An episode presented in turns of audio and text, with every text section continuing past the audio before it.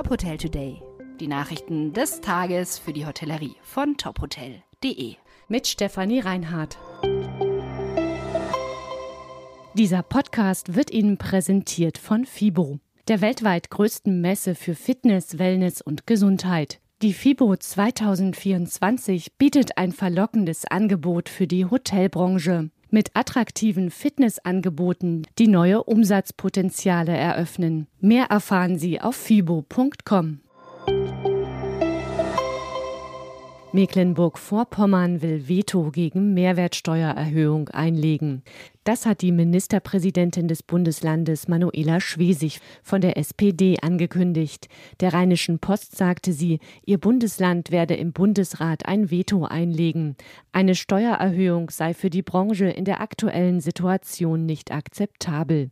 Die Ampelkoalition hatte sich in der vergangenen Woche verständigt, den reduzierten Mehrwertsteuersatz von sieben Prozent auf Speisen Ende dieses Jahres auslaufen zu lassen. Am 1. Dezember soll der Haushalt im Bundestag beschlossen werden. Am 15. Dezember geht er in den Bundesrat. Dort können die Bundesländer ihren Willen zum Ausdruck bringen. Aus Brown House wird Muse Hotels. Die Hotelkollektion hat sich einem Rebranding unterzogen und startet unter neuem Namen. Damit will das Unternehmen seine Hotels bekannter machen. Der neue Name sei einprägsamer und drücke die Leidenschaft der Hotels für Kunst und Kultur deutlicher aus. Zu Muse Hotels gehören sieben Hotels, die mit Kunst und funktionalem Design ausgestattet sind. Jedes Haus arbeitet mit lokalen Künstlern zusammen.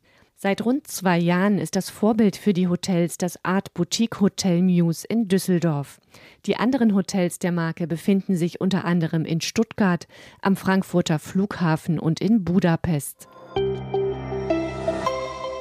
Reisekonzern erwartet Rekordsommer. Das Reiseunternehmen der Touristik rechnet angesichts einer kräftig gestiegenen Nachfrage mit einem starken kommenden Jahr. Bislang hätten bereits fast dreimal so viele Gäste aus Deutschland wie im Vorjahreszeitraum ihren Sommerurlaub gebucht. Im Vergleich zum Sommer 2019, also vor Corona, gibt es ein Plus von 15 Prozent. Auch die Buchungen für den Winterurlaub würden boomen. Für die laufende Wintersaison liegen die Gästezahlen bislang um 60 Prozent über dem Vorjahreszeitraum und nur noch knapp unter dem Vor-Corona-Niveau. Besonders stark sei die Nachfrage nach Fernreisen gestiegen. Grund dafür sind laut dem Tourismuskonzern Nachholeffekte. Das abgelaufene Touristikjahr haben der Tour und die Schwestermarken mit einem Umsatzzuwachs von mehr als 20 Prozent abgeschlossen. Weitere Nachrichten rund um die Hotelbranche finden Sie immer auf tophotel.de. Folgen Sie uns außerdem gerne auf Instagram, Twitter, LinkedIn oder Facebook, um nichts mehr zu verpassen.